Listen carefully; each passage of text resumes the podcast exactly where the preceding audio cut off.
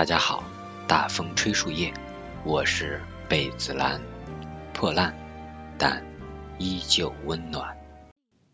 Hello，大家好，大风吹树叶，我是贝子兰。刚刚我翻看了一下上一次录这个大兵大白话的日期，是二零二零年的九月份。这时间一晃啊，这过去的都好几个月了。那这几个月呢都没有录大兵大白话，我干嘛了呢？我翻看了一下，也就是公众号文章还在持续更新，一个月能保证个三四篇，这也是我给自己定的一个任务和目标。就一些自己可以把控的、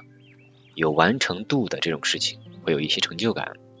但大兵大白话就还落了蛮久的，这期间有整理往期的音频，但又没有录新的了。我不知道是不是因为一些别的事儿啊打乱自己的节奏，还是自己真的犯懒了。这个状态一直如果保持，就会有一股热情啊，会持续去做啊，也用不着什么坚持，就是自然而然的事情。就是你想录啊，就是手痒痒了，想要录这个东西，而不是说为了什么东西。但如果一旦一停，我就发现确实会倦怠，甚至会觉得没意思，就自己开始否定自己曾经做这个东西的意义和价值。但其实忘记了，在那些个自己一个人的时光，在那些个略显孤独、那些个需要排解情绪的时光里，他帮了我很多。记录声音这个事情真的帮了我很多的，所以我在今年吧，也是慢慢慢慢的想要把它再持续去做。想要以一些新的形式，这个形式我想的是以更加的轻松，而且易操作上手的形式啊，不像说啊必须得摆开阵势来列一个提纲啊什么的，要说什么什么的，可能让一些前提的这个准备啊，前提准备让人就泄了气，让人觉得哇就好多好多东西，但其实也并不需要那样啊，不需要什么制作精良啊，什么专业团队啊什么的也不需要啊，本来我就是一个人作为一个私人的播客电台嘛。啊，我给自己呢，这不是在昨天啊，我还写了一个简介来着，把我的私人播客的简介做了一个更改。我写的是贝子兰的私人播客，一大风吹树叶是早期的随想记录，粗糙、深情、真诚。二蚂蚁牙黑是我自恋的地方，一切充满了不确定，永远也不知道自己下一个要讲的话题会是什么。第三大兵大白话。更多侧重的是个人的回顾和自省。现在再回看一下这几个分类标签啊，大风吹树叶现在成为我对于个人公众号文章的再次声音的个演绎传递了。蚂蚁牙黑目前已经停更了，在二零二零年算是跟他告别了，因为工作的内容有了变化，时间啊。各方面的环境已经不具备这个了，就已经告停了。就原本的那批观众不在了，那个舞台不在了，我就没法像以前那样熠熠生辉了。那未来可能会有一些新的形式的尝试吧，敬请期待。第三大兵大白话，那这个就是个人随便聊聊天这种形式，在去年是刚开始做，也做了好多期啊，二十多期的节目。也是陪伴自己的很多的时光。二零二一年这一期算是第一期了，那我也想以这个做一个好的头儿，后面要坚持去更新吧。因为随便聊聊天，说什么话这些的，我觉得更多是一个跟自己来对话的这样一个机会了。因为我不知道有多少人会听，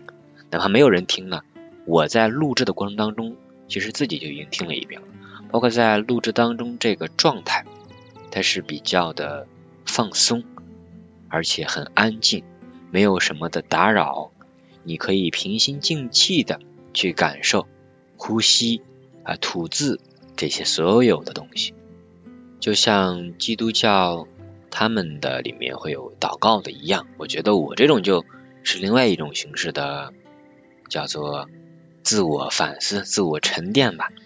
因为在祷告啊，大家在这种安静的环境下做的一些，我觉得跟我这个差不多啊，在在我的认知里面啊，比较浅显来说，我认为是这样，就是不管有没有宗教信仰，不管是多么的我们的忙碌，呃，人还是需要抽出一些时间来自己跟自己对话和相处的，让自己那些零零碎碎的一些思想、零碎的一些想法呀，能够适当的抒发出来，不至于说憋着。憋着的话，这个情绪就不对嘛。所以今天这个说什么呢？播客录什么呢？其实我还真的没有什么主意，我也没有像往期录制的一样，呃，录一个什么提纲直接去读那种的，呃，我没有。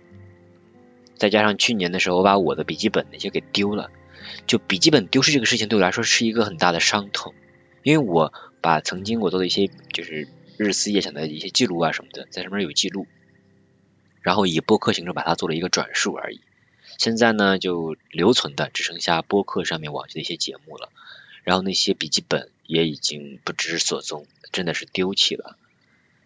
但我又一想啊，好像保存下来也就那样吧。真正有价值的东西，自己慢慢慢慢的已经就是在记忆里面了，会记下来的。而不在乎说你保存的几个本子写了多少个字儿啊什么的，就像原来我听了一句话，什么呃真正有用的东西啊是就是扔出来的，当然说作家就是写的好东西，是因为写了很多东西，一边写一边扔啊，就是越扔那些坏的东西啊，不太好的作品啊，慢慢慢慢的沉淀下来的就是好的作品了，大概这样一个意思吧。我也是 算是这这个来进行一个自我的安慰吧。那今天我。想的一个形式呢，呃，因为我在过去的时光虽然我没有录制播客，但我也听了大量的播客，在小宇宙这个平台上面，我听大量大量的播客，里面有我喜欢的一些播客，呃，也有我想借鉴的一些形式。像今天这个形式呢，或者今天我想做的一些尝试呢，就想借鉴一下姜思达的博客。他的博客呢是一个定时的博客，就是只录大概三十分钟左右啊，来。随便聊聊天儿，啊，很自然，很真诚，就像是一个老朋友在那里随便跟你唠家常，呃，可能会很琐碎，啊，可能就说没有什么价值，在呃很多人看来，这个就没有谈什么方法什么的，他只是分享自己琐碎的人生，但这个就让他很多的订阅者，包括。大家听的时候也是没有带任何的这个负担吧？我觉得，就你听的时候没有什么你的障碍，就是一个人絮絮叨叨、絮絮叨叨跟你在这讲话，那你听的时候就很放松。作为一个陪伴类型的这种声音产品，我觉得这点已经都很宝贵了。那今天呢，因为呃我暂时没有一个提纲，我觉得会有一点乱，所以我就先第一个板块，我想把我在。我发现了一个新的呃笔记软件，叫 Memo 上面嗯记录的二零二一年的一些感想吧，在这里跟跟大家做一个分享，呃我自己呢也再次复习一遍。我先翻一下，翻到二零二一年吧，二零二零年就不看了，也没几条。二零二一年这里呢，在一月十三号，我记得几点？这天写的蛮多字儿啊，工作反思写的是开大会开了一个半小时，看 PPT 呢，其实五分钟就看明白了。开大会等于无意义的消耗。第二点我写的是满分的完成和及格分的完成之间并没有什么区别，甚至来说完成以及格分的完成啊，是一种珍爱生命的体现。啊，前两点其实我想表达一个意思就是。很多无意义的东西在消耗着我，然后我没有必要为这些没有意义的事情而伤脑筋，那样的话是对自己的一种生命的浪费。所以我更喜欢的是我自己在那发呆呢，但不要去因为这些无聊的、无意义的什么所谓的会啊这些，让自己还烦，就没这必要。还写了 PPT 模板应该真正意义上是一个可编辑的模板啊，这个就说到他们有的人准备那个东西啊，是个模板，就大家要套用的一个东西啊，但是连基本的文字可编辑，就是对应的一些调整都没法去实现，直接把那随便照片往上一贴，我觉得这个太敷衍了事了，就是我实在是不能容忍，就是你作为一个提供模板的人或者提供资料的人，你本身这个资料都是有问题的。那你这碗饭你吃啥呢？你就让我觉得你还是别干了吧，就真的是让人觉得身边的蠢人或者说这些个不靠谱的人太多了。那些个什么教研啊，在制作课件时，他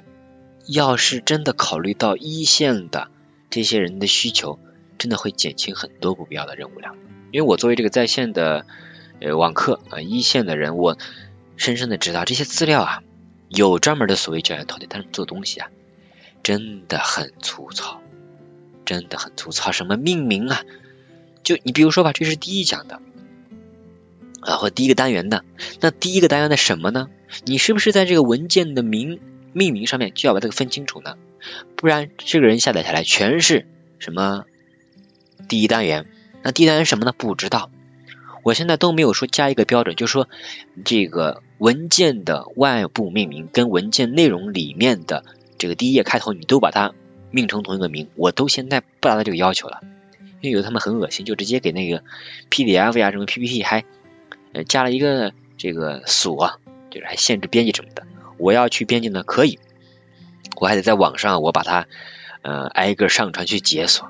就无形当中增加了我很多的一个成本，到后来啊，我就不这么去做了，我只把名字改一下，里外内容的这个命名匹配，我实在是没有精力一个一个去上传下来弄了。以前我会挨个去弄，但我觉得对我而言，我是做到了我能做的最好，但真正能够给用户带来的方便度有多少呢？就是以我这个产出投入比来说，我觉得我是亏的，所以我后来就不做了。嗯，还有这个对于组长派遣任务的不屑，态度上表现的不积极是不成熟的表现我真的可太惨了，就是那个组长啊，就是一个上级啊，给我个任务什么的，我对他很不爽，因为我不喜欢他那种油油腻腻啊，给你还派个任务，还嗯，好像是在征求你的意见，其实呢，就是给你下命令呗，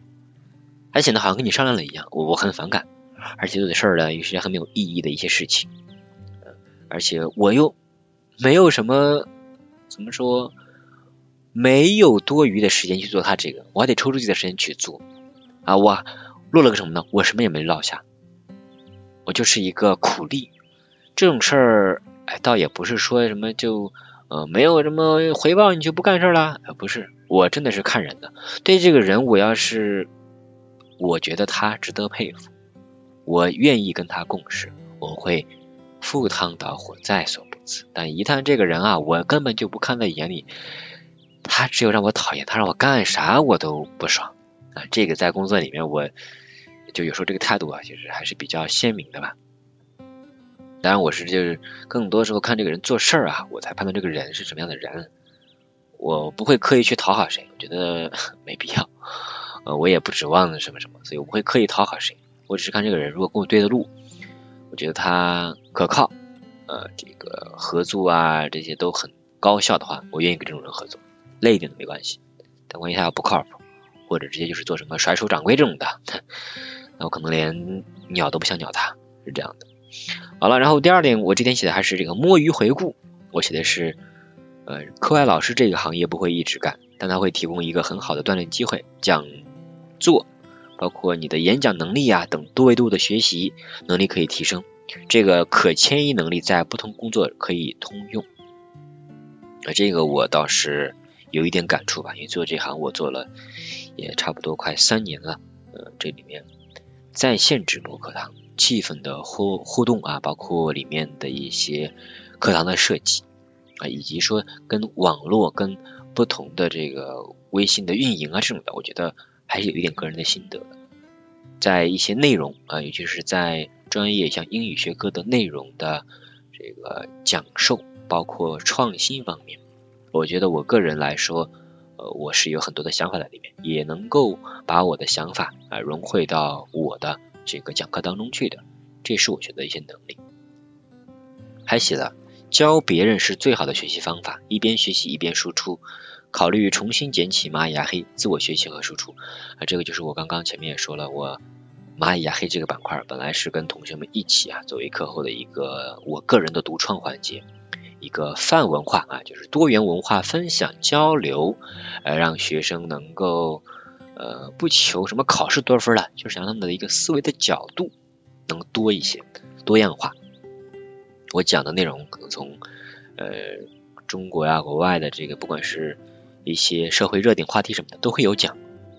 就是因为现在没有这个时间去给我专门的设置了，所以这个我也是停掉了。但这个啊，我在过往做了差不多有一年多啊，就我自己一个人做，每周每周做一期这样子的，呃，大概十来分钟啊。大家如果想听，可以回听一下我的蚂蚁压黑，呃，这样一个板块。我更多去是实现了一种自我满足，因为我可以自己去整理素材，把我感兴趣的，等于说我先在外部。输入了很多的信息，然后我再以自己的加工的理解把它输出，作为给同学们来分享的一个素材。在这个过程当中啊，我自己学到很多东西，就是通过教别人，我也学到了很多东西。呃，所以在未来，呃，不管以后是什么样一个情况吧，我会尽力去做这样的事情。包括最近，在二零二一年，我在通过开一些专题讲座课的中间，呃，我也是把我。个人的一些呃学到的东西，比如我在互联网上获取的一些资讯，呃一些见解什么的，跟这个讲的东西进行结合。呃，比如说呢，我讲昨天讲了一个阅读，呃阅读里面讲的有这个一个普通的理发师，他被导演选中啊，最后一直就是在影片里面啊就演他这个理发师，他爱他的职业，他也在电影里面演他这个职业。最后一直演到他这个八九十岁，还在演这个电影，还在做他这个理发师，所以就呃拓展内容，里面有这个王宝强，因为我最近看了十三幺王宝强的专访纪录片，他就是跑龙套嘛，一直做坚持做啊，最后才有了这样一个机会吧，去有了一个大的舞台，在那个访谈里面，有很多人跟他一样还在跑龙套。在渴望自己像王宝强一样有朝一日，呃，机会这个东西谁又说得准呢？但是坚持不懈的这种，啊，冲着一个自己的念想啊，自己的目标去奔，我觉得还是很有必要的。再还有，呃，我对我还提了一个叫李子柒，啊，李子柒他最近应该是被吉尼斯世界纪录啊认证，呃，说他打破了这个记录，是油管中文的这个订阅最大的呃这个。叫叫这个 UP 主啊，或者叫这个博主吧，啊，他的订阅量最大，他的这个视频有通过这种中国的传统的一些呃东西啊，做手工啊什么的文化传承。网友说什么文化输出，不过我觉得是真的，因为你不需要什么语言的障碍，没有语言的障碍啊，大家就是来呃去看啊，去这个一些配乐啊什么的，本身就是一种美的享受，像一种山村田园的生活，我唯美。让人在繁忙的这种都市生活里面能够夺得一分恬静，内心呢有一份宁静，这个就已经很棒了。还有前面我还讲的这个呃别的一些点，我也会把衍生的教材给他们。比如说像有一篇文章跟热点话题相关，讲这个时代楷模张桂梅啊，就是那个自己募捐钱办了一所高中。然后只给山村贫困女学生，让他们上高中的这么一个人物，呃，讲了他的一个故事啊什么的，给学生们做一些补充视频啊、音频啊这种的。就是我想用各各种方式啊，呃，让大家发现学习这个事情，它不是说单纯的从字面去理解。有的同学如果他的一个阅读面更广一些的话，在不管是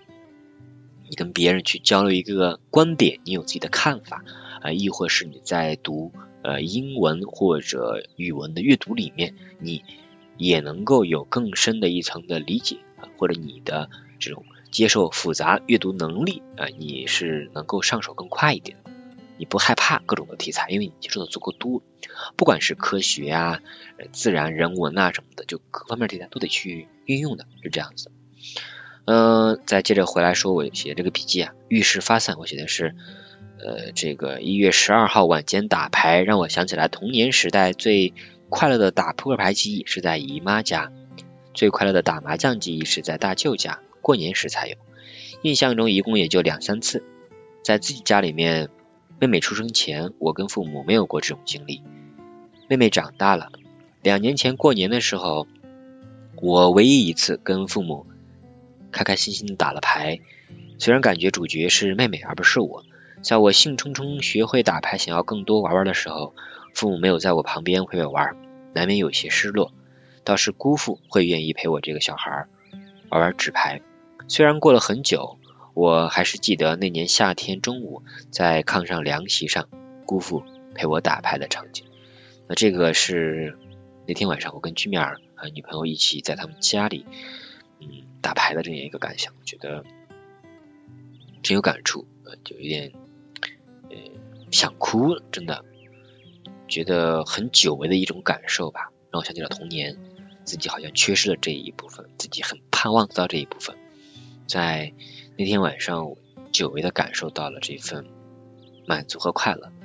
是不是因为有点迟，让人觉得有点想哭呢？嗯，可能是这样吧。所以我在后来还专门写了一篇这个公众号的文章啊，我的公众号叫做大兵大，大小的大是兵的兵，再来一个大小的大。我在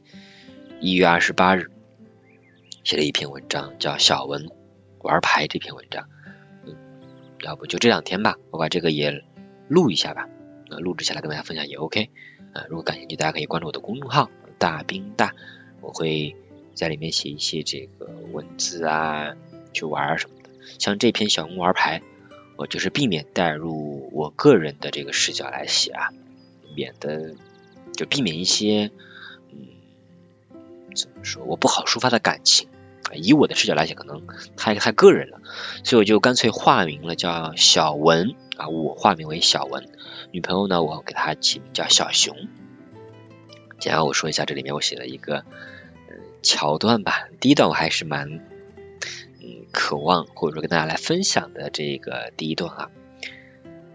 小文理想的假期是摆脱烦心事儿，可以找到一个安心的地方，在这个地方，他可以像挪威的森林里那样，抱着小熊，咕噜咕噜从。绿油油的草地上滚下来，坡缓缓的，想滚到哪里就滚到哪里停。他想说话就说话，不想说话就不说话。小熊也很听话，就陪着，有一搭没一搭的搭话。迎来太阳，送走夕阳。晚上的时候，把帐篷拉开数星星，一颗，两颗，三颗，四颗。最后四仰八叉的睡去。梦里，小文和小熊互扔星星打星仗，星星打到谁身上，谁就解锁了新特技，像马里奥吃到星星那样。呃，其实这个呢，我在写的时候就真的是带了一个很强的画面感来写这篇章的，就很童话的一个场面。我最满意的是里面我写到最后。啊，两个人互相在梦里面打这个星星星仗啊，互扔星星，星星 在身上啊，这样的还闪着光啊，去扔的这样子，还说星星打到谁身上，就像那个马里奥吃星星一样，觉得很好玩，很好看，特别的可爱，这样一个故事。好，就说到这里吧。这个是小文玩牌，我分享了一下，从自己的。童年的一些记忆里面，嗯，记录下了这个。一月十四号，我写的是我们是主角，生活是配角。嗯，这个是当时什么样的情况呢？是俊面儿他在跟我一起吧，好像是说什么来着？是说呃，我们好像是主角，就我们好像是在演戏啊，是一个影视作品的主角，男女主角。周围人其实都有我们的配角。每天他们其实在跟我们配戏啊，我们是那个主角，就这层的理解，我觉得还是蛮好玩的。这样的话，我们就是生活的主人，一种呃，也就更加自主吧，或者说能够以更不同的一个视角来观察对待生活。比如早上，呃，我去呃出门吃饭啊，吃早饭，我是主角，那早点铺的老板啊，这些来的顾客都是我的配角。呃，就其实这样一讲，就觉得这个生活还蛮好玩的吧，一个新的视角。其实一月十六号啊，我就聊到了这个姜思达，我说姜思达的播客很真实，拉拉家常，让人就像是听老朋友聊天一样，不必特别的开始，也没有刻意的结束，娓娓道来，实在可爱啊！推荐大家去听一下姜思达的博客。第二点，我还写的是啊，跟居民儿了，其实就是一点骚话了，我。好想躺在居米儿身上一整天，软绵绵的，懒懒的，闭上眼睛，呼吸浅浅的，看着他嘴唇的纹路，淡淡的口红，凑上去浅浅吻。这个不是我杜撰的这个情节，是真的。我趴了一小会儿，要上班啊，所以我就在想，能不上班了，这样躺着就很完美了，很舒服，很惬意，慵懒的享受。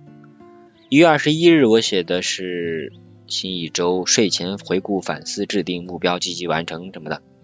那就想着每天给自己定点目标啊什么的，这种话说了很多次了。然后再往前面，一月二十八日，一月二十八日写的是，我看了《馒头说》，啊，就是一个讲历史的一个书，里面有讲到爱迪生。然后呢，我呃前两天刚好也听了一下石老板单口喜剧石老板的一个对谈节目，发现里面有共同的一些点啊，两点我记录了一下。第一点，成功的人有这个话语权，因为他成功啊。所以呢，麦克风给他，大家呢都听他说，但他说的呢，有时候不一定是事实的真相，只是因为他在那个位子上面，所以他说话好像就有分量。那第二点我写的是单立人喜剧，他们说选人的标准呢，我不是只看他的场子够不够炸，我会有参考，但是老板说我也要有自己的这个主观价值观判断，也就是要从多维度去。呃，考量这一个人啊，不要去单纯的去呃看他场子炸不炸啊。比如说，我们去评判一个人，不只是看他这个我们世俗意义上觉得他成不成功，可能要看这个人人品啊、做事啊各方面怎么到底怎么样。一月二十九日啊，这天是做梦的一天，呃，我写了八个字儿啊，我要出道，有趣有料啊。公司有一个新的板块，什么我要出道了。意思让大家广泛发一些这个视频什么的，可以参与这个评奖。就这个话题，当时我还想的蛮兴奋的，甚至还把这个毛不易的歌叫《假如有我有一天做了巨星》啊，这首歌我还再去听了一遍，就那种感觉，就是自己还没出道呢，好像已经到巅峰了一样。是不是自己在潜意识里面很想瞬间掌握这个话语权呀？嗯，还有就是我跟 F 也聊了，我就说我。有这个想法啊，看到这个第一时间我很兴奋，就是我做了一个美梦，我想的很美，我想着我就怎么着真的出道啦，我就获得很多关注了，我就呃被更多人发现看到啦，我就出名啦什么的。虽然是在一个小的公司集团内部啊，但是呃 F 说的话，我觉得我还挺开心的吧，他就说你能有这个想法。而且你能够有一个思路，就觉得你是有东西的，你有能力、有内容啊，你知道，哎，我应该拿什么作品上去，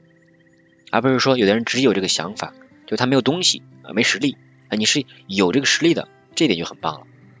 嗯，这句话其实有真的有蛮 安慰到我。呃，我确实在过去的一些时光里面，就靠单独蚂蚁牙黑的积累，我积累了很多的素材。我随便拉上来一个，我都能够去讲的。也是我当时精心准备的每周的东西的作品，这些在过往的时间里面，嗯，对我自己来说是一个很大的沉淀，所以我很开心我能有过往的这些个冲动的小想法，所以在未来有这些想法，我还是要继续去实现它，让自己能够有更多的沉淀。好了，还有我写的呃一月三十号吧，每天三件事，我写的是第一件事。吃饱饭，我和居面儿散步，散到腿有点小酸，在路边台阶上坐着，阳光暖暖的，台阶高高的，